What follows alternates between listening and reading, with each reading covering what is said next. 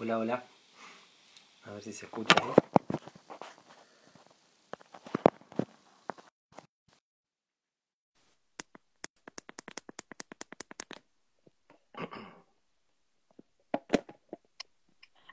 Hola, ¿Cómo estamos? bien, ¿y vos? Muy bien, muy bien también. ¿Se ve, se escucha bien? Porque yo escucho como con un eco, pero si ustedes escuchan bien no pasa nada. Hay un poco de tu eco, pero se escucha. Sí, sí, sí, Ah. ya está. Estoy terminando de acomodarme bien. Pues bueno. ¿Qué- ¿Cómo está todo allá? Sí, bien, muy bien, por suerte, con muchas horas de sol, muchas, muchas.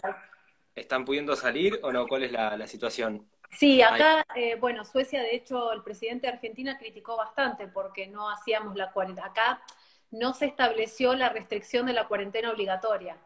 Pero la gente la hace. O sea, no es que no se hace nada, sino que se propone, por ley está prohibido acá eh, proponer una cuarentena obligatoria. Entonces, eh, lo que hace el gobierno es proponer las medidas higiénicas que se proponen en todo el mundo, o sea, son las mismas, eh, a diferencia de que las escuelas están abiertas.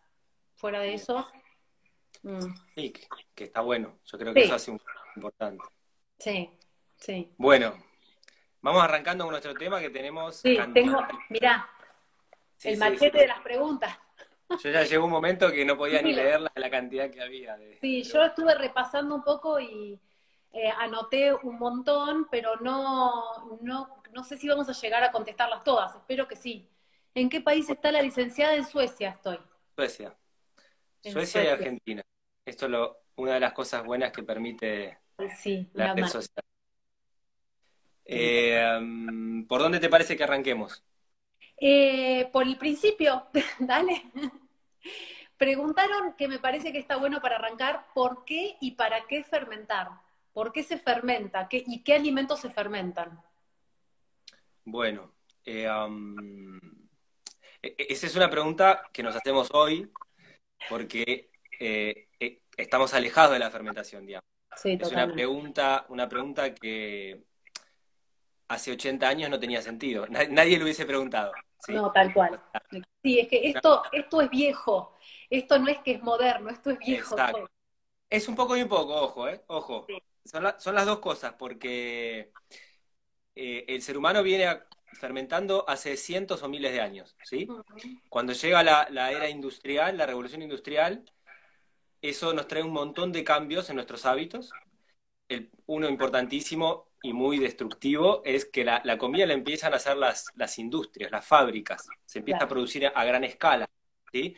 Y en esa gran escala de producción se busca poder comercializar los alimentos que duren mucho tiempo, ¿sí?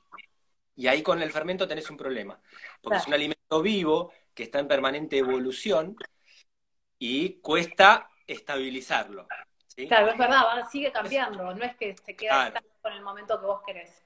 Un poco cuando viene la, la- la revolución industrial se empieza a cortar eh, esto que se hacía en forma casera desde hace cientos o miles de años, ¿sí? Pero eh, um, no es que la fermentación sea solo vieja, es vieja y es contemporánea, porque también, digamos, ahora hace 20 años, ponele, hay todo un movimiento de revitalizar la fermentación que trae y toma, toma cosas de la antigüedad, pero le pone la evolución contemporánea. Claro, claro. O sea, digo, yo no inventé el chucrut, lo aprendí a hacer de eh, dos o tres generaciones atrás, pero, digamos, hoy desarrollé, no sé, un fermento de semillas con kéfir de agua que lo, sí lo hice yo, digamos, ¿sí? Claro, sí, claro, por supuesto. Entonces Le se vas dando... tu toque a las cosas, porque Exacto. uno también sigue creando y sigue innovando con lo que aprende. Pero digo, cual. bueno, hoy por hoy los fermentos se están usando con fines bastante específicos y la gente quiere aprender a usarlos y quiere saber por qué está bueno, ¿no? Bueno, ¿Por qué ahí hay un cambio también. ahora. En la antigüedad tal vez la fermentación estuvo más ligada a la conservación del alimento, ¿sí? Porque ahí Claro. tenés una, una de las cosas que te trae el alimento es que te permite conservar cosas por más tiempo. Hay que tratar de situarse en la era en la cual no había heladera, ¿sí? Todo era diferente. Entonces, cuando vos a un alimento, a una leche, que a los pocos días se te iba a cuajar, a cortar, si vos le, lo podés transformar en queso, el queso es como una leche almacenada, ¿sí? Exacto. estás ganándole vida útil, que no es poco, en una época No. en la cual no había heladera.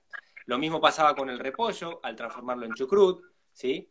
O, al hacer un pan te dura varios días, ¿sí? Eh, varios fermentos están ligados a la conservación del alimento. Pero hoy en día, eh, el acercamiento de muchas personas a la fermentación en general no es por eso, ¿sí? Porque la gente vive en ciudades, tiene heladera, tiene otros hábitos, mm. entonces el acercamiento ahora tiene que ver con también ya un par de décadas en las cuales la medicina empezó a ver que detrás de los fermentos están las bacterias buenas para nuestro sistema, para esto que conocemos como microbiota, empezó a cambiar un poco esta visión que traía la medicina de que todo lo, bacteriano era malo y que había que matar todo. Estamos repensando eso y entonces nos estamos dando cuenta que hay bacterias que son importantísimas y que están en los alimentos fermentados. Entonces la gente se empieza a acercar a los fermentos desde ese lugar hoy en día. Claro, está bueno, porque aparte también, bueno, el microbioma tiene millones de, de beneficios, ¿no? Y de hecho es lo que nos mantiene sanos. Eh, y a, partir de los alimentos fermentados nosotros podemos alimentar el microbioma, ¿es así? Exacto, sí, sí, sí, claro. Es lo que siempre hicimos. Te hago una consulta que me la, han hecho un montón, porque teóricamente las bacterias vivas que uno ingiere deberían pasar por el proceso de digestión y absorción, ¿no? Nuestro, nuestro estómago, el ácido y todo eso. ¿Cómo sobreviven a ese proceso? Todos los mecanismos todavía no están claros, ¿sí? Eh, pero sobreviven. Pero sobreviven. Listo, buenísimo. Esto, esto se empezó a ver un poco cuando, en paralelo a los alimentos fermentados, se empezó a desarrollar una industria de probióticos, una industria de pastillitas o polvitos para tomar, ¿sí? Las primeras formulaciones no pasaban el ácido estomacal y tenían muy poco efecto beneficioso. Entonces, hoy en día eso se fue evolucionando y se hacen probióticos en esporas y cosas que pueden atravesar esa barrera ácida estomacal y llegar al colon, que es donde cumplen A donde tienen que estar, exacto. Pero en los alimentos se dan mecanismos extraños y hay veces que lo que realiza las buenas funciones en el cuerpo no es la bacteria específica, sino alguna reacción que despierta esa presencia de esa bacteria o de esa enzima. ¿sí? tal cual, la forma en la que eh, fermentan determinados tipos de fibra de, de repente. Exacto, exacto. Entonces no es la bacteria en sí, sino una reacción de la bacteria. ¿Sí? Así que es un poco la historia. Bueno, eso es un poco, la fermentación viene de antiguo, o sea, en sí es un proceso que lo que implica es que vos estás transformando un alimento, ¿sí? Por acciones de bacterias o de levaduras específicas. Exacto. Es eso. Perfecto. ¿Y es lo mismo fermentar que hacer brotes? Dijo Adriana. Preguntó Adriana por, por Instagram. No, no, no, no, no, tiene nada que ver. No tiene nada que ver. Primero, la primera diferencia grande que hay que hacer, que es la que a mí me costó mucho hacer hace, no sé, 10 años atrás, cuando yo empecé a enseñar fermentaciones, ¿sí? La fermentación estaba muy ligada a la palabra putrefacción, algo podrido. sí. Entonces, nos costó años a quienes comunicamos esto tratar de separar que lo fermentado no es algo podrido, sino que es la acción de determinadas bacterias, determinadas levaduras, en un ambiente que está controlado por el ser humano. No es que se dejan las cosas así y todo sale. ¿sí? Están guiadas está guiado el proceso y llegás a un buen destino. ¿sí? Entonces, eso sería la fermentación. El brote es colocar una semilla, un grano en remojo una cantidad de horas en agua, después se le saca el agua y empieza a crecer lo que va a dar lugar a la próxima planta. Ahí no hay fermentación.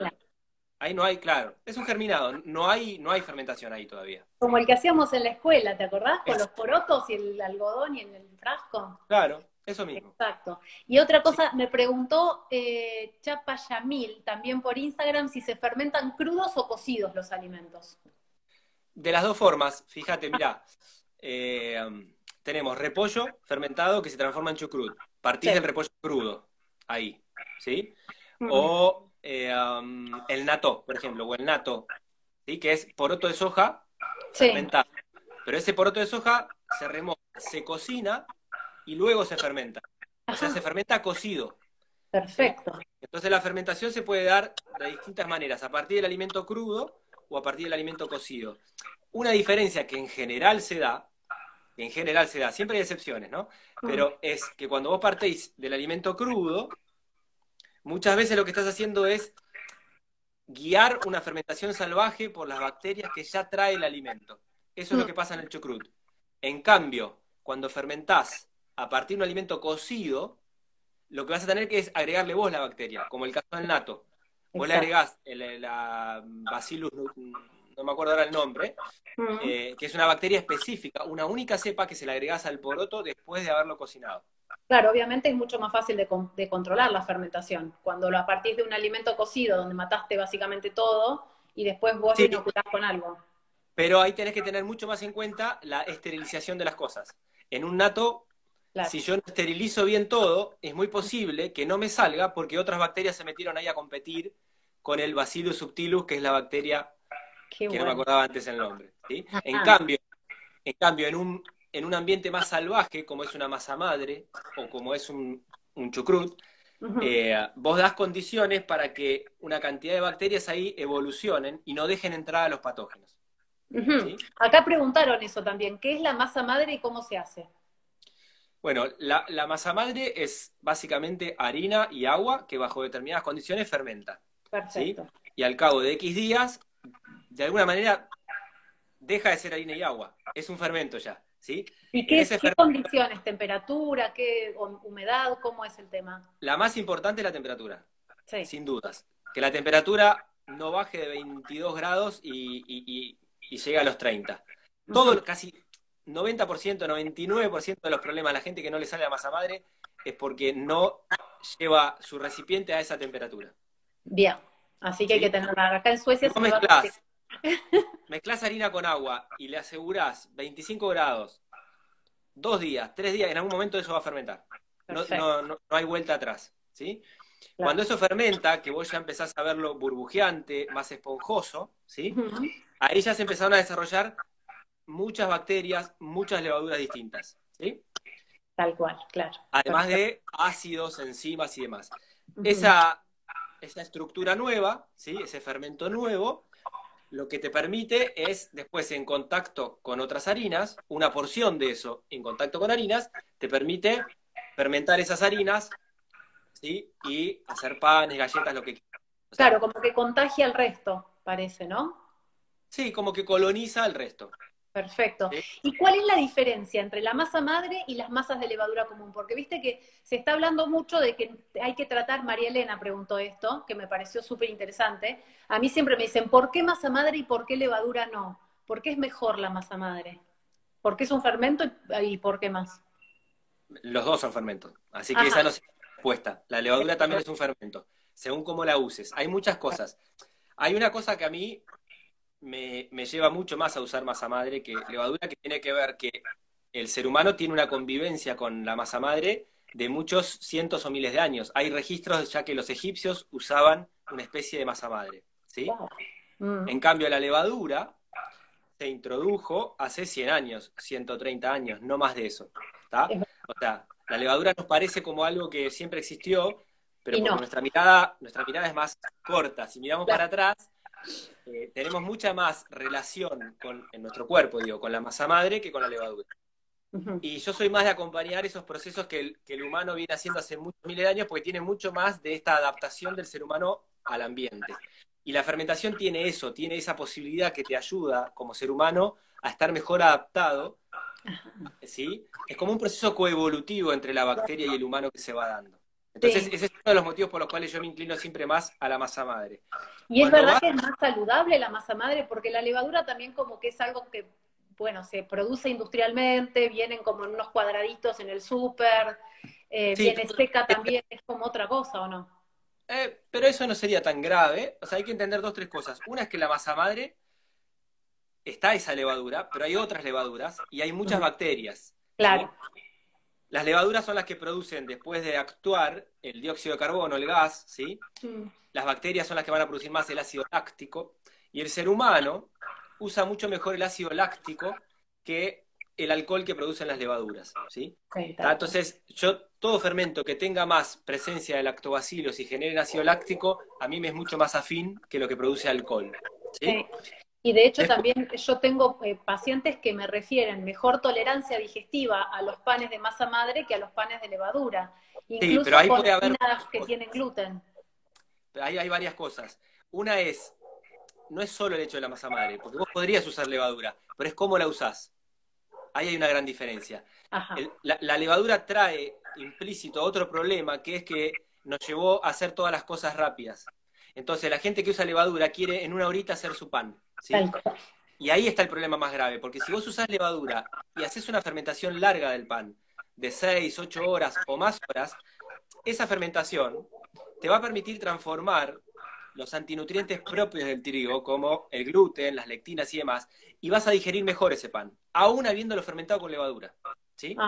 O sea que el tema es la paciencia, falta paciencia. En gran parte del tema es la paciencia. Yo igual prefiero la masa madre porque hay bacterias, producen ácido láctico. Para mí eso mejora todavía más la transformación de antinutrientes. Y hay otra historia, es que la masa madre eh, tiene todo un trabajo, según cómo haga la fermentación y demás. No es que por usar masa madre, sino una técnica bien empleada de pan, permite desarrollar muchos más sabores que la levadura. Entonces, en algunos panes, por ejemplo, el pan de centeno hecho con masa madre, no hay forma de que la levadura eh, se aproxime a, esa intensidad de aromas, ¿sí? Entonces son muchos los motivos por los cuales yo elijo usar masa madre. Pero lo peor de la levadura no es la levadura en sí, sino la fermentación corta que la gente hace, que no transforma todo lo malo del trigo o del cereal que quieras usar, y entonces te estás comiendo una cosa indigesta, un gluten mal desarrollado, lectinas que están ahí esperándote para inflamarte a vos, ¿sí? Sí, es verdad. Entonces, eh, bueno, esperemos que le hayamos contestado. La verdad que para mí esto es recontra interesante, eh, porque son preguntas que me hacen en el consultorio y de repente yo no tengo toda la parte técnica de, la, de la elaboración que tenés vos, que me parece espectacular. Eh, y acá otra cosa que nos preguntaron dos, dos preguntas que mandó otra chica, ¿todos los fermentos son lo mismo? Y si da igual comer uno que otro. No, no. primero, ahí no tenemos una cuando digo no tenemos es desde toda la gente que está metida en el mundo de los fermentos, desde cocineros, nutricionistas, médicos, lo que sea, eh, eso es un conocimiento en plena evolución. Nadie te puede dar, primero que la fermentación no es, no es algo estructurado, siempre está variando, y ah. segundo que la medicina está permanentemente eh, estudiando estos alimentos, ¿sí? Entonces, una de las referencias que tenemos es meternos a ver qué hacían en el pasado, qué se hacía en la antigüedad. ¿Sí? comunidades más ancestrales, ¿sí? o estudiar, hay muchos estudios que hoy se hacen en comunidades que todavía tienen algo de cazador-recolector, que viven en un estado más salvaje que nosotros que estamos más urbanizados, digamos. ¿sí? Entonces, en esas personas lo que se empieza a ver es, primero que una colonia, una microbiota mucho más variada, o sea, con muchas más eh, así microorganismos, ¿sí? Con más cepas de bacterias, sí. Exacto. De hecho, en esas comunidades tienen algunos microorganismos que para nosotros son patógenos y que en su en su equilibrio no son patógenos, ¿sí? Es muy interesante empezar a ver eso. Sí, eso te hizo de que a contestar después a las chicas que nos preguntaron sobre el sobrecrecimiento bacteriano y la cándida, que tiene que ver con ese equilibrio también. Exacto, exacto. Entonces, yo hoy, ¿sí? Digo, podemos hablar en dos años o en cinco o en diez y tal vez mi opinión cambió, pero hoy mi opinión es tratar de enriquecer mi microbiota con la mayor variedad posible de fermentos. ¿sí? Entonces, sin estresarme. O sea, llegar a, llegar a este punto en mi vida, porque el estrés contra, el te vas a volver loco la microbiota. Claro, no, digo, porque del otro lado tenemos por ahí una persona que está empezando, ¿sí? Sí. Entonces, bueno, puede haber una recomendación para esa persona. Yo que hace muchos años que fermento alimentos, hoy conviven en mi, en mi heladera, en mi casa, kefir de agua, de leche, kombucha, vinagres de un montón de cosas, eh, verdura fermentada de todos los colores, natto, miso y más, ¿no? Un mm. montón de, fermentos distintos y, realmente yo ya no pienso la, eh, ay, tomé dos cucharas de esto, cuatro de lo otro, un vaso de esto, sino que los consumo permanentemente en todas las comidas están, ¿sí? Sí, lo vas haciendo como algo ya cotidiano y relajado y de lo que te dan ganas en el momento. Pero sí es verdad que hay que ir variando, ¿no? Que no está bueno tomar solamente kefir toda la vida o solamente kombucha o solamente uno, porque todos tienen perfiles y cepas de bacterias diferentes, entonces está bueno ir variando. Exacto. No casarse con uno. Lo que pasa que ahí ya también, yo siempre mi sugerencia es tratar de que la persona no se ponga muy fanática con la que la alimentación le va a resolver todo, porque si esa persona se acercó a esto, a esto que estamos hablando por la microbiota y los bichitos y todo lo bueno de los fermentos, tiene que tener presente que estar al aire libre, ensuciarse, meter las manos en una huerta, estar al sol, no usar productos de, cosmética y de limpieza de estos industriales, todo eso le va a beneficiar tanto como, como comer fermentos, ¿sí? Entonces es, como... tanto el lisoform, ¿no? Y estar dándole con el lisoform a todo. Exacto. Exacto, exacto. Así que bueno, está bueno de a poco ir incorporando distintos fermentos. Tal vez un lugar simple para empezar, por lo menos acá en Argentina, es un chucrut, ¿sí? El kéfir de agua. ¿sí?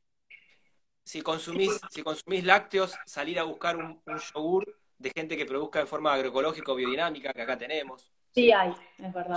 Son, maneras de empezar simple. Mm. Y ahí se te va abriendo, viste, una puerta, te lleva a la otra, te lleva a la otra. Tal cual lo más difícil por ahí es empezar y una vez que empezaste copás y empezás a investigar y empezás a animarte a probar otras cosas, porque una de las cosas que me decían, eh, uno, de los chicos que comentó, era que como que le da de impresión porque tiene miedo de intoxicarse con algo cuando habla de fermentos, que es lo que vos hablabas al principio, no tiene nada que ver con el proceso de putrefacción, es otra cosa, ¿no?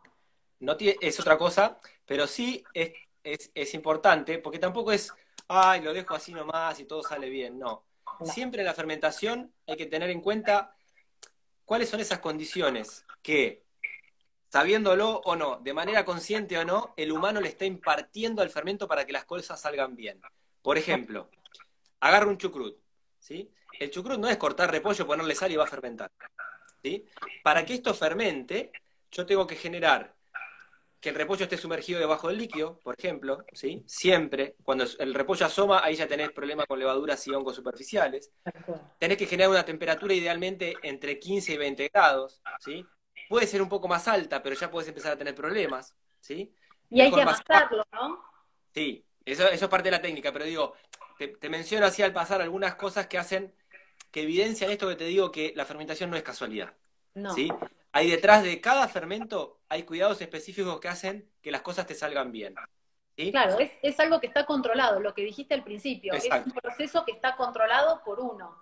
Exacto. Y por, eso, y por eso también uno obtiene ciertos beneficios de eso también, ¿no? Vos agarrás el kéfir de agua, el kéfir de agua es, son nódulos, agua, azúcar. Le puedes agregar alguna fruta, qué sé yo, pero básicamente son nódulos, agua, azúcar. Es una fermentación que dura 48 horas a unos 25 grados, por decir algo. Si yo dejo eso seis días, ya no hay kefir de agua. ¿Entendés? O sea, no es libre albedrío, es un, e, está, está controlado, ¿sí? Hay un rango más o menos que te va a salir bien igual, pero no es que va a tiro para arriba y, baja chucrut del cielo, ¿sí? Ajá. Acá hicieron un montón de preguntas sobre kefir. Bueno, ¿qué es y cómo se consume? Vos ya dijiste, son los nódulos que se ponen con agua filtrado mineral, ¿no? Mm, y, azúcar. Cualquier tipo de azúcar, porque acá decía una chica que después de cosechar, si se tienen que enjuagar, eh, después alguien más preguntó sobre el tipo de azúcar que se usa, si es mascabo, si es lo mismo usar miel orgánica, si se puede usar azúcar blanca común. ¿Cómo es el tema con eso? Bueno, primero, kéfir, está bueno que aclaremos, porque vos vas a chequear esto ahí donde vos estás, a mm. excepción de Argentina, en cualquier otra parte del mundo, cuando vos decís kéfir, toda la gente se imagina un, líquido blanco. Sí. Porque es el kéfir de leche. Sí. Acá, de hecho, yo no encuentro kéfir de agua y no encuentro los nódulos tampoco. Yo, eso lo cuento en mis cursos acá en Argentina y a veces me miran raro porque acá en Argentina, por yo creo que fueron dos motivos, pero se implantó el kéfir de leche, de, agua, digo, tuvo un desarrollo enorme y el kéfir de leche quedó restringidísimo y lo conoce poca gente.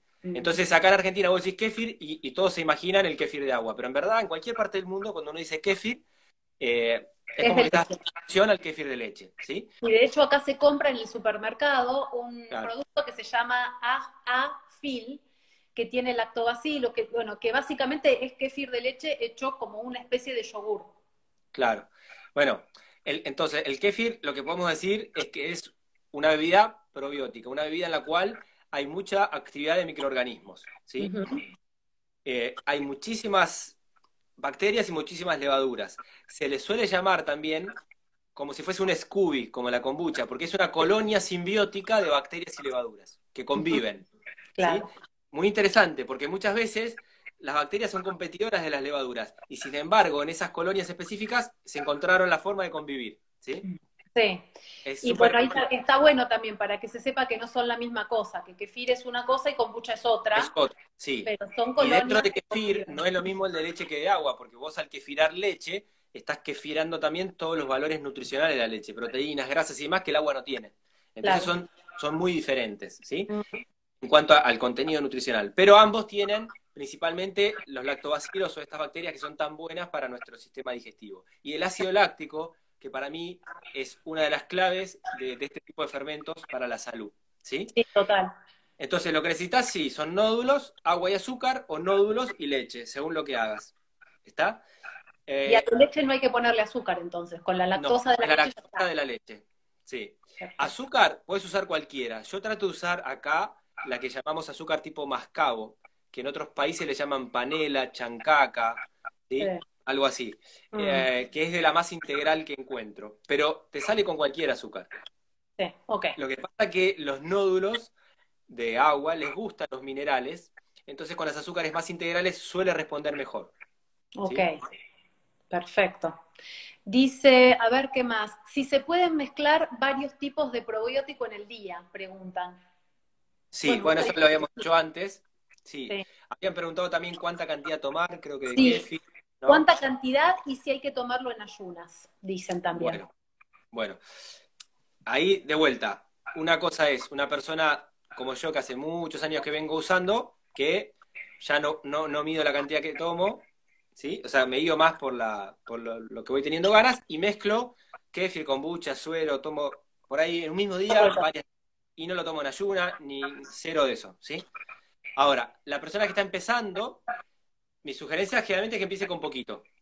Dos, tres cucharadas, dos, tres cucharadas por día, vea cómo le sí, Que sería tipo en el vaso un poquitito un cuarto, Un cuartito de vaso, no más de eso. Mm. Y podés tomar esa cantidad durante una semana y vas viendo cómo te cae. Si sentís que te cae bien, vas aumentando un poco más. Y si vos llegás a tomar, no sé, un vaso por día, ya es una buena medida. Sí, es un montón. Mm. Yo a veces eh, cambia mucho mi consumo con las estaciones. ¿Sí? En, primavera, verano, estoy mucho afuera, trabajando en la huerta, haciendo ejercicio, qué sé yo, y por ahí tomo medio litro, un litro, lo que sea, tomo más cantidad. En invierno, como por ahí tomo más bebidas calientes, infusiones y lo que sea, eh, tal vez kefir, medio vasito, un cuarto vasito, ¿sí? Bueno, esto también está, está bueno decirlo, no se pueden calentar. Bueno, no se puede, te perdés gran parte de la riqueza bacteriana que estás buscando en la bebida. ¿sí? Entonces lo, lo, perdés, digamos, ¿no? Ese es el, tema, ¿sí? Claro, té con kefir no, poner. Té caliente claro. con kefir, mejor no. Mejor no. Todo lo bueno que hiciste en el proceso de fermentación lo perdés en el, en el calentado. Muerte. Está bueno esto que decís de las estaciones y aparte también eh, como uno, está bueno tener paciencia. Yo siempre a los pacientes le digo eso tengan paciencia y dejen que los procesos ocurran, porque en una semana no te vas a acostumbrar a tomar todos los probióticos, no los vas a saber preparar todos, o sea, como con eso con todo, ¿no? Y también, eh, según lo que yo he estudiado del microbioma, eh, el microbioma en gran parte condiciona nuestras decisiones y nuestras elecciones alimentarias, y nuestros pensamientos y un montón de otras cosas, ¿no? A nivel espiritual también. Entonces, está bueno darle el tiempo para que todo eso vaya ocurriendo, porque a medida que pasa el tiempo uno se puede ir educando también en elegir mejores alimentos a través de ir cada vez sanándose más. ¿Estás de acuerdo con eso? Sí, sí, sí, va cambiando, o sea, vos ya está totalmente demostrado que hay una relación directa entre la microbiota y nuestro cerebro, digamos. la, relación cerebro-intestino, ya sea por el nervio vago, por el sistema inmunitario o por lo que sea, está vinculada. Sí, por los neurotransmisores, las sensaciones y todo lo que se genera, ¿no? Exacto, hoy hay muchos protocolos alternativos a, lo convencional para problemas de esquizofrenia o lo que sea, donde se trabaja desde el intestino para tratar de mejorar esa microbiota y a partir de eso poder eh, seguir adelante, ¿sí? Entonces no hay duda que lo que tenemos en el sistema digestivo va a influenciar lo que pensamos. Ya desde, desde Hipócrates para acá que se, había frases de ese tipo, ¿sí? Después ese conocimiento se pierde y ahora se está volviendo a retomar, digamos, ¿no? Sí. Eh, a mí me parece tan, tan interesante y aparte eh, como tan esperanzador que sea así, ¿no? Que haya tanta sabiduría en el cuerpo y en el ambiente que nosotros podamos aprovechar. Em, después acá preguntaron, para, estas ya las contestamos. Eh, ¿Cuánto es el máximo en el día para un adulto? Medio que ya dijiste, ¿no? de ahí ir probando y después a medida que te vas poniendo cada vez más canchero, digamos, vas tomando... que el, máximo lo podés, también el máximo lo podés determinar por los... las posibles contradicciones o problemas que pueda tener el fermento. En el caso del kéfir de agua, ¿sí? Son los únicos dos problemitas que le veo, o tres tal vez, ¿no? Pero uno sería, tiene mínimo contenido alcohólico, pero es, ese mínimo es mínimo si te tomaste medio vaso o un vaso, y si te tomaste dos litros ya no es mínimo. ¿sí? Claro, tal cual. Entonces, a mí me ha pasado... Kombucha tiene un poco más de alcohol, ¿verdad? Que el kefir. Eh, son parecidas y va a depender de cómo la fermentes, la cantidad de fruta y de azúcar que tenga, ¿sí? Entonces, esa sería una cosa a tener en cuenta. Si te tomaste tres litros y estás mareado, bueno, te tomaste demasiado, ¿sí? Listo. La otra es que aún habiendo hecho la fermentación, algo de azúcar le queda a la bebida. Entonces, una persona con diabetes tal vez no tiene que tomar kéfir. O tal vez tiene que tomar una cucharada por día nada más para recibir los probióticos y no, y no perjudicar su glucosa en sangre. digamos. ¿sí? ¿Y qué probióticos las- recomendarías para un diabético, por ejemplo? Y yo empezaría por las verduras fermentadas, el chucrut. Sí, y ese tipo de bebidas son ideales, de, de verduras son ideales. Bárbaro. Y el tempé y todo eso también. Sí, sí, esos ya son otros fermentos, pero sí, sí, sí, sí, de una. Bárbaro. Eh, Eh, um, ¿Querías decir algo? Si no, te sigo No, leyendo digo- preguntas porque hay un montón. Eh, Si ¿por hay hay, hay, hay algo interesante, digo, porque por ahí, o sea, entre quienes nos están escuchando hay gente que nos sigue hace años y gente que recién llega, ¿sí? En, en mi página, alimentoyconciencia.com, hay dos posts que les van a servir mucho. Uno es cómo hacer kéfir de agua, con un videíto, ¿sí? Y el otro es despejando dudas, donde hay Sí, varias de las dudas típicas, algunas que me preguntaste vos ahora, pero hay otras que son típicas que están ahí respondidas. Buenísimo. Entonces, consúltenlo y, y por ahí nosotros podemos pasar a otro fermento.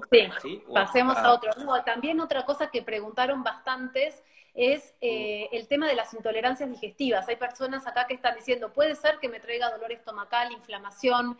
Eh, después acá hay otra chica que dice que tiene una duda porque los fermentados la hinchan mucho, que incorporó Sí. chucrut, kefir, galletas de avena fermentada y pan de masa madre, todo paulatino, dice.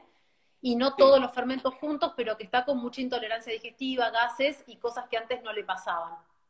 Bien, bueno, todo eso incluye un tema que, que está buenísimo de ver. Mm. Eh, mm, mi, mi primer afirmación sería, no es normal que, así como todos los fermentos, te, te caigan mal, te traigan gases, hinchazón, ¿viste? Eh, hay una expresión que me hacen mucho en las clases que es, che, pero al fin y al cabo esto me recomendás porque es bueno para el sistema digestivo y yo la estoy pasando mal. O sea, me, me trae diarrea, me infla. Sí. Yo no tenía esto hasta que estoy tomando kéfir, empezar a comer chucrut y me hincho, ¿sí? Mm. Entonces, casi siempre que viene esa afirmación suele ser porque hay un problema de fondo y el fermento lo que hizo fue destaparlo. ¿sí? Exacto. Ese problema de fondo podría ser una candidiasis, ese problema de fondo podría ser un SIBO, que es un sobrecrecimiento bacteriano en el intestino Que es delgado. mucho más ¿sí? frecuente, sí, es mucho más frecuente de lo que pensamos, ¿eh? El 65% Exacto, entonces. de las consultas al gastroenterólogo tienen que ver con SIBO y la gente no tiene ni idea Claro. de, qué, de qué es eso. Es que el SIBO no, no está bien, no se diagnostica mucho, no le dan mucha bola, sin embargo, hay test muy específicos para hacer, muy simple. el la Entonces, cuando aparece esa historia, eh, mi sugerencia es, en lugar de abandonar todo, buscar un buen eh, gastroenterólogo, médico, nutricionista que entienda del tema, porque hay gente Sí. que no tiene ni idea y otros que están muy capacitados en eso, ¿sí? Y que, que- que puedas eh, analizar si no, no estás teniendo algo de eso. Porque si a vos te da que tenés cándidas o que tenés cualquier bacteria en el intestino delgado que no debería estar ahí, lo primero que hay que hacer es un tratamiento para eliminarlas.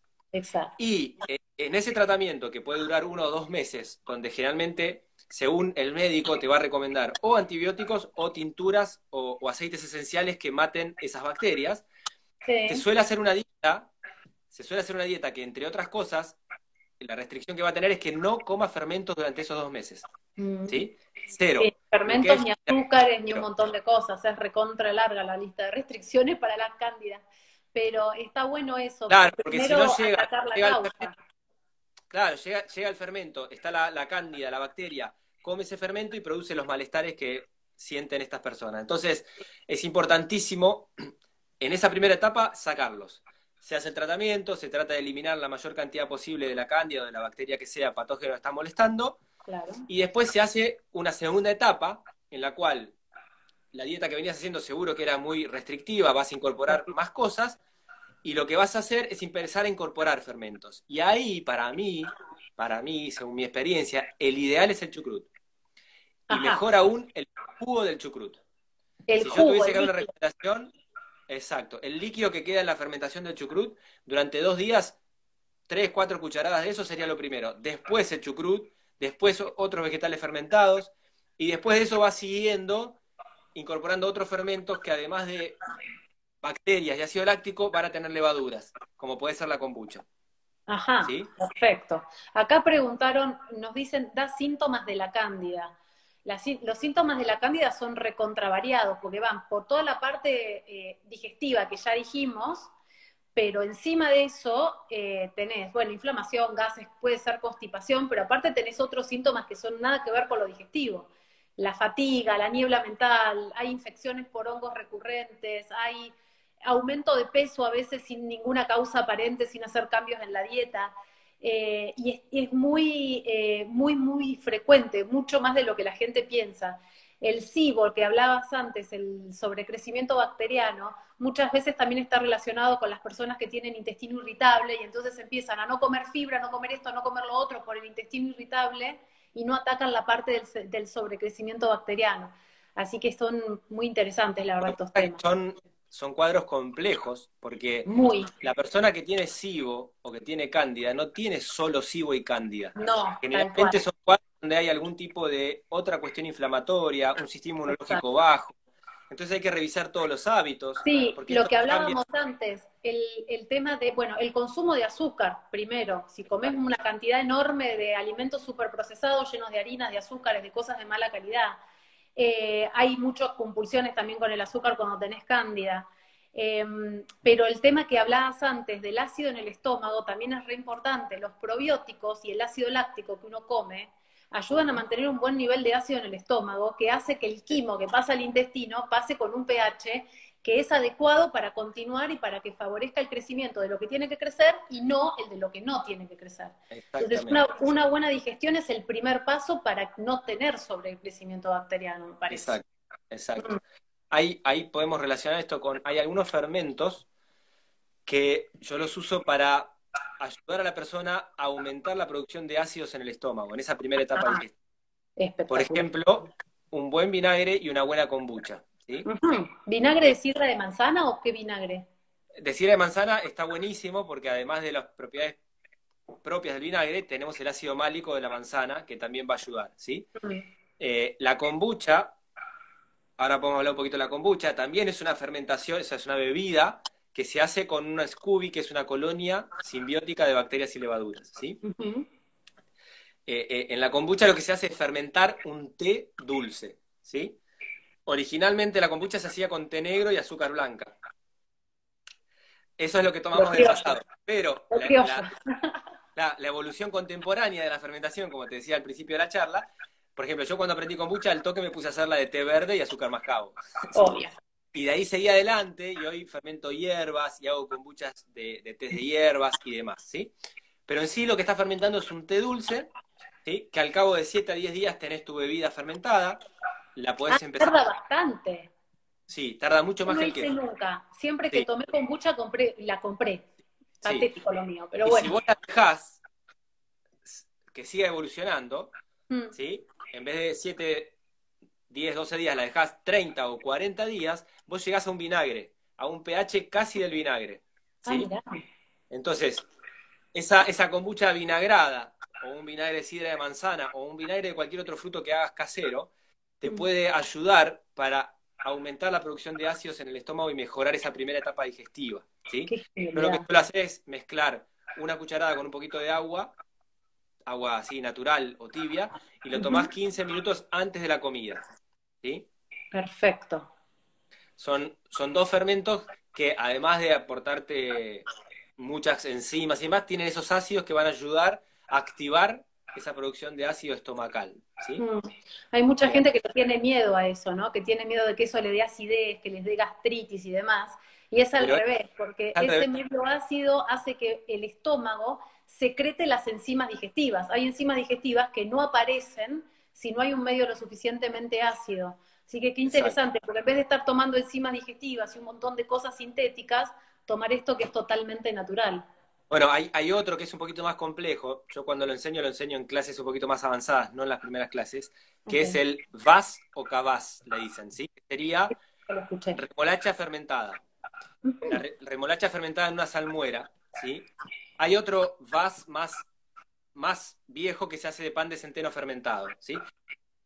Sí, son dos distintos. El de remolacha, estas son bebidas típicas más de, Rusia, de allá arriba, ¿sí? Eh, se hace con pedazos de remolacha que se los fermenta en una salmuera y al cabo de una semana vos tenés una bebida que tiene ácido láctico, que tiene lactobacilos y que tiene la betaína, que es un componente muy importante de la remolacha para estimular la producción de enzimas y ácidos en esa primera etapa digestiva.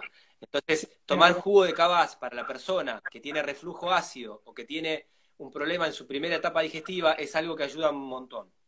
Qué bueno. Qué genial. Este sí que no lo conocía para nada. Qué bueno. Sí, voy a tener que, me voy a tener que ir a estudiar con vos. Cuando esté en Argentina me voy, a, instalar unos días por allá. pero hay, muchas otras cosas que están en los cursos online. Sí, eh, sí, ya lo estuve. Eh, no, pero bueno, hay otras cosas más simples que sí. ¿Qué más tenemos ahí? Tenemos, está bien combinar, a esto me encantó, está bien combinar los alimentos y los fermentos para potenciar su efectividad, dice Sabrina. No, sí. Y si, y si está bien combinar alimentos como arroz y lentejas, y si eso va con proteínas y grasas y carbos, bueno, eso me parece que va más raro, pero vos contás. Eh, habría, habría que traducir un poco la pregunta de Sabrina porque habría que entender bien a quién se refiere, ¿sí? Sí, yo eh, tampoco entendí mucho, pero digo, bueno, capaz vos estás más acostumbrado a estas preguntas. Para mí, a mí si me preguntan de combinar arroz y, lentejas, yo pienso más en complementación proteica si, es una dieta vegana que en un tema de sí. pero bueno, no Sí, Pero, pero en eso también, ahí debajo de eso yo sé que se mete debajo de esa alfombra, una pregunta que me hacen siempre que es el tema de las compatibilidades alimenticias, si se mezcló esto con esto, viste, todo, ese rollo. Si se puede comer hidratos de carbono con proteína y todas esas cosas. Hay otra cosa anterior a eso que sería eh, eh, tener claro que la fermentación, de alguna manera, es como un estómago externo, ¿sí? Que nos, que nos va a ayudar. O sea, el repollo fermentado transformado en chucrut se digiere mucho más fácil que el repollo crudo de ensalada, porque está predigerido por las bacterias que actúan en la fermentación. ¿sí? Claro que sí. Esta madre transforma los problemas del trigo y logras un pan mucho más fácil de digerir. ¿sí? Entonces, en distintas fermentaciones lo que vemos es que se hace una predigestión que nos permite digerir mejor la comida y absorber mejor los nutrientes que ese alimento tenía.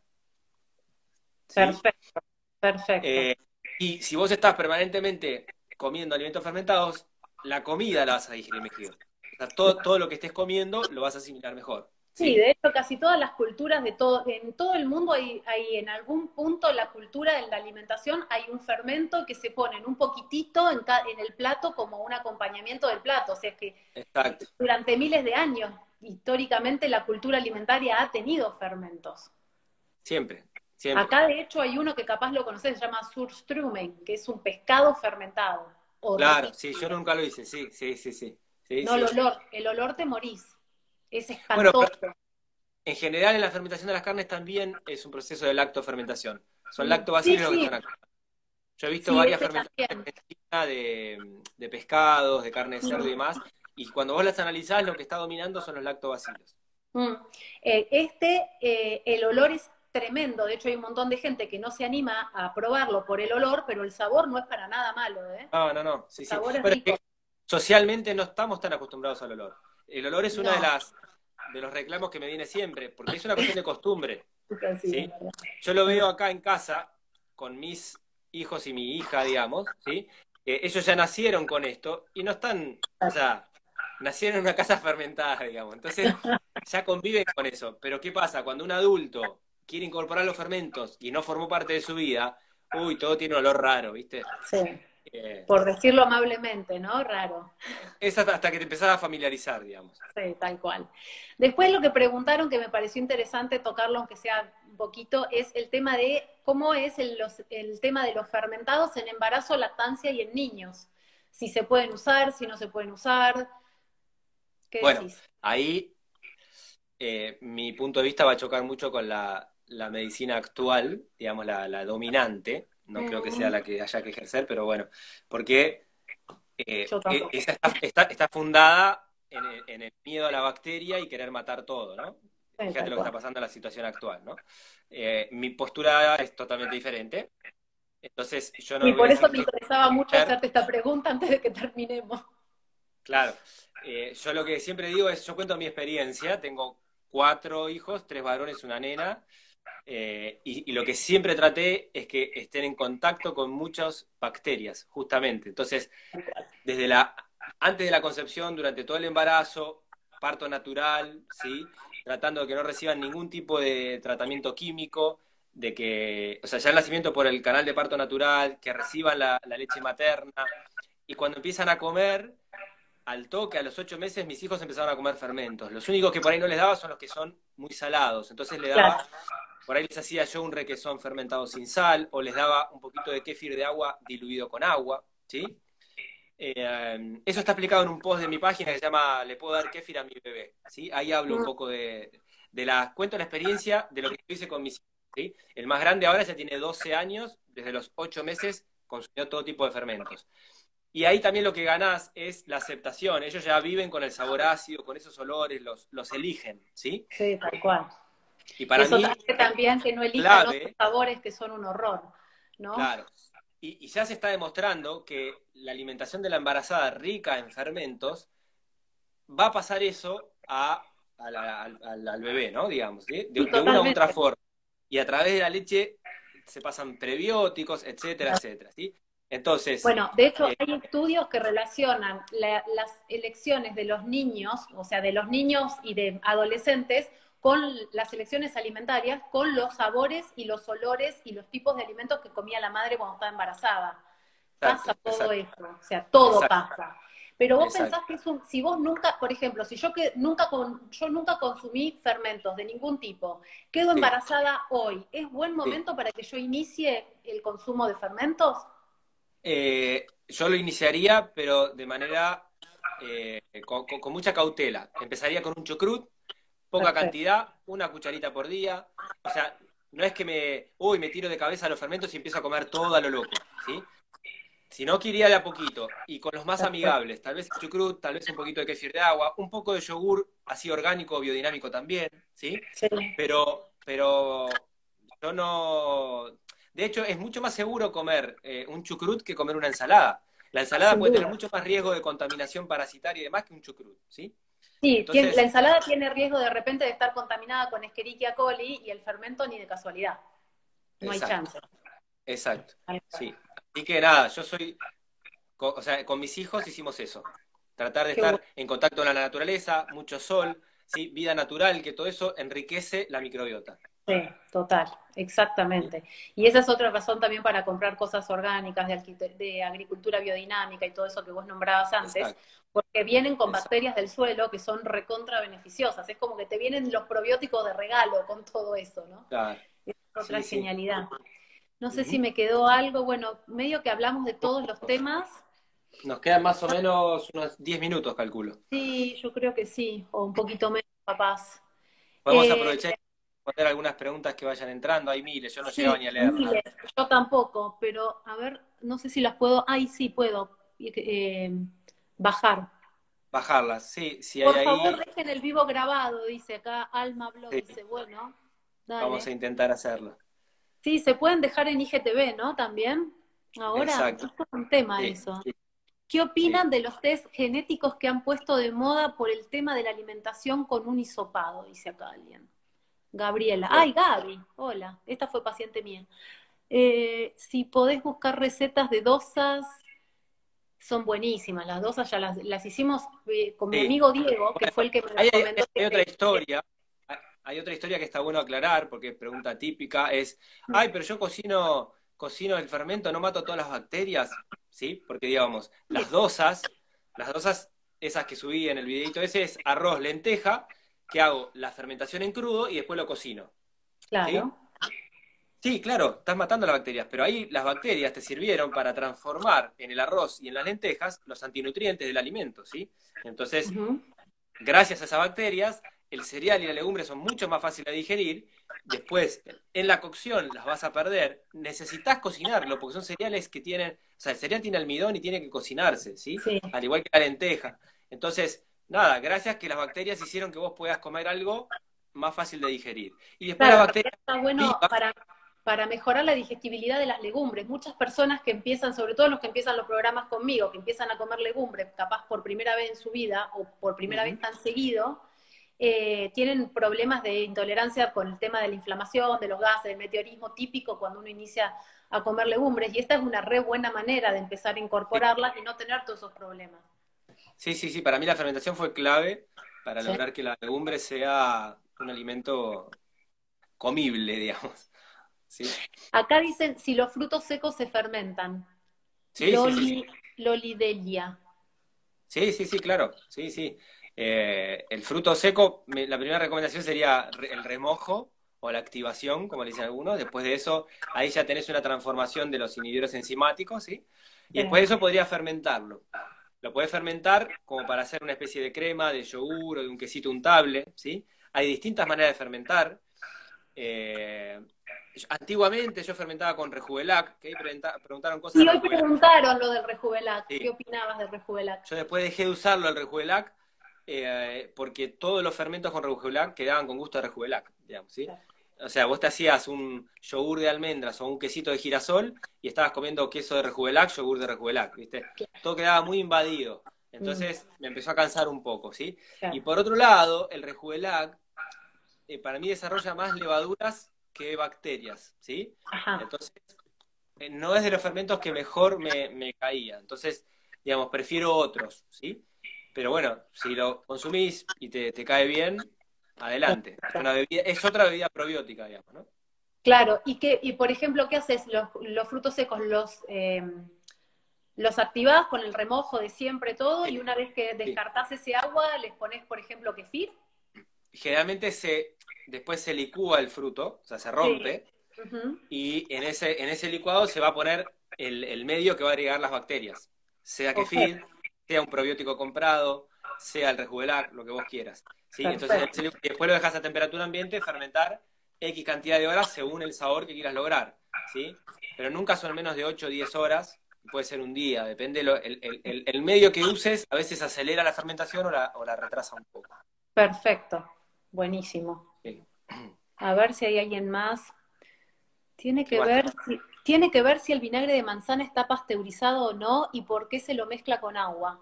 Pregunta Bel Gordillo. Bueno, sí, claro, si está pasteurizado no sirve. O sea, eh, bastante más, o sea, de la, desde el punto de vista medicinal, tenemos que buscar vinagres vivos que tengan enzimas, además de los ácidos, y el mm. acético y demás, que tengan eh, las bacterias y la, la, vida de las enzimas, ¿sí? Con el agua se lo diluye porque generalmente es bastante fuerte tomarlo solo. Es reácido. Es muy me, fuerte. A mí me resulta terrible. Nada, se, se, suele diluir por, por, el sabor con agua tibia, que es más amigable para, para, el, para, el, estómago, ¿sí? Sí, está bueno eso. Y dice acá si hay alguien que, que para quien estarían contraindicados los probióticos, alguien, una persona que no puede consumir probióticos. Bueno, ahí hay que ver si estás hablando de alimentos o de la pastillita comprada, ¿sí? Tal Yo cual. hoy en día, eh, generalmente no le recomiendo a la gente que compre probióticos, a menos que sean eh, sugeridos por un médico o una nutricionista que sepa que para tal problema este probiótico va a funcionar porque tiene determinada cepa que funciona. Porque sí. si no, lo que terminas haciendo es comprando algo que por ahí es caro, que no sabes si te está haciendo bien o mal. Entonces, para mí es mejor la inversión en aprender a desarrollar vos tus alimentos fermentados. Sin la menor duda. Te van a dar un montón de nutrientes y un montón de beneficios y además te van a dar probióticos. Sí, sí tal cual. Eh, el tema de, de, los suplementos, de, hay personas que necesitan dosis terapéuticas de suplemento de probiótico y en ese caso, con el médico, como vos decís, un médico que esté acostumbrado a indicar estas cosas, que sepa de lo que está hablando, uh -huh. que se haya especializado en el tema y te puede indicar específicamente la cepa que vos necesitas, porque si no es lo que vos decís, es estar comprando algo por comprar que encima todas Exacto. esas cosas suelen ser de venta libre. Eh, sí. Los suplementos en general en casi todo el mundo, los suplementos suelen ser de venta libre, entonces vos vas y pedís cualquier cosa que leíste en algún lado, te lo tomás y no sabés si es realmente lo que te hace bien. Exacto. exacto. Ahí recién decían de, mm, por ahí aclarar esto de probiótico y prebiótico, ¿sí? Sí. Que lo preguntan muchísimo. En, Mm. en el alimento, cuando vos comes un alimento fermentado, muchas veces se dan las dos. El probiótico sería el bichito, la bacteria, la bacteria buena. El prebiótico eh, sería la fibra fermentable, que es esa fibra que atraviesa todo el tracto digestivo y llega al colon, a la última parte, y en esa última parte la bacteria se alimenta de esa fibra fermentable y gracias a eso desarrolla las funciones buenas o produce como el ácido butírico o sustancias que son claves para la salud. ¿sí? Entonces, el prebiótico son fibras fermentables. Las encontrás en muchas verduras, ¿sí? como el ajo, el puerro, la cebolla, la- eh, los alcauciles, los espárragos. Las encontrás en legumbres, en cereales. Hay prebióticos que podés vos generar a propósito, como esto del arroz o la papa cocido, enfriado y, y Sí, después... el almidón resistente. Yo dejé un video en mi perfil que hice un live la semana pasada justamente sobre ese tema donde hablo, donde explico la diferencia entre probióticos y prebióticos. Así que si a alguien le interesa también lo puede ir a chusmear por ahí. Bien. Eh, la mucosidad en la garganta puede estar relacionada con alguna intolerancia alimentaria y puede Sí. ser. Sí. Hay que, mira, microbiota, cuando hablamos de microbiota, generalmente estamos haciendo mención a la microbiota del sistema digestivo, pero tenemos, En tenemos una microbiota en la boca, ¿sí? en la piel, ¿sí? en Entonces, las orejas, en la nariz. todo eso está relacionado, digamos. ¿sí? Y, y de hecho, cuando uno tiene una microbiota dañada, una disbiosis, muy frecuentemente hay problemas después respiratorios, ¿sí? Sí, y aftas en la boca. Exacto, Muy común. exacto. Muy común. Sí, sí, sí. Seguimos. ¿Vos estás haciendo el scroll down y el- como yo o No, yo, yo trato de leer las que iban quedando y estaba Yo- viendo un poco el, Acá el hay alguien que quiere saber del tema de sanitizar los vegetales con lavandina, si está bien o no. Bueno, eso entiendo que debe estar relacionado con esta historia Sí, el coronavirus. actual, ¿sí? Eh, nada, yo no cambié absolutamente nada. Sí, eh, esto ya lo conté en algún otro vivo de cuando voy a comer una verdura cruda en ensalada, pero esto no tiene que ver con la fermentación. Lo que sí hago, ponele una rúcula, una lechuga, las meto en agua con vinagre, Sí. generalmente una proporción de vinagre por tres o cuatro de agua, ¿sí? Mm, Lo dejo 15 minutos y lo enjuago. Pero eso más que nada por la contaminación de la verdura cruda, ¿sí? Tal cual. Eh, y listo. No, no, no hago nada más que eso. Sí, y eso lo han hecho nuestras abuelas, por lo menos la mía. Eso. Esto se hacía desde siempre, ¿sí? Ahora hay eh, lugares donde eh, bromatólogos hablan de que el vinagre no es bueno para sanitizar y que hay que hacerlo con unas gotitas de lavandina. Yo en, un posteo que hice sobre ese tema puse las dos opciones para que la gente elija, pero la realidad es que si vos usás lavandina vas a matar. Si vos compras un vegetal orgánico, biodinámico, agroecológico, divino, lleno de un montón de microorganismos del suelo que son una maravilla, y lo vas a lavar con lavandina, es como que te estás perdiendo un montón de riqueza, ¿no? Sí, sí. Además hay que, ya, ya nos va quedando un minuto nomás, Uh, y para ir eh, cerrando, digo, hay que, yo la, la idea que dejaría es esta de, mm, eh, convivimos con bacterias, ¿sí? Hay que empezar a, con bacterias, con virus, con todo esto convivimos. Entonces, eh, hay una serie de cosas que podemos hacer que tiene que ver con la alimentación, que tiene que ver con nuestros hábitos, ¿sí? Que ayudan a que estemos mejor parados para que esas buenas bacterias nos defiendan de las malas, digamos. exacto. Entonces, eh, nada, es imposible evitar eso. Nosotros coevolucionamos con bacterias, convivimos con bacterias, y lo que tenemos que aprender es saber, desde la alimentación, desde los hábitos, desde el descanso, el ejercicio, la vida más eh, rural, de todo ese tipo de cosas, cuáles son los factores que nos van a ayudar a mantener ese equilibrio y cuáles nos ponen en riesgo. ¿sí? Tal cual. Es simplemente eso. ¿sí? Espectacular. Muchísimas gracias por la invitación al live y por contestar todas mis preguntas y las preguntas de todos los que nos escribieron. Un placer enorme, enorme, enorme hablar con vos. Enorme. Muchas, Bueno, muchas muchas gracias. Vino muy bien. Muchas Bueno, de ahora estas cuando cosas. termine el, el live nos terminamos de despedir así. Dale, dale, dale. Bueno, ya estaremos en contacto para alguna otra. Sí, alguna otra porfa, obvio, re. Un beso gigante. Muy bueno. Muchas gracias y Bien. nada, ojalá que esté todo bien por allá. Sí, igualmente, que sigan bien. Beso grande. Chao. Chao.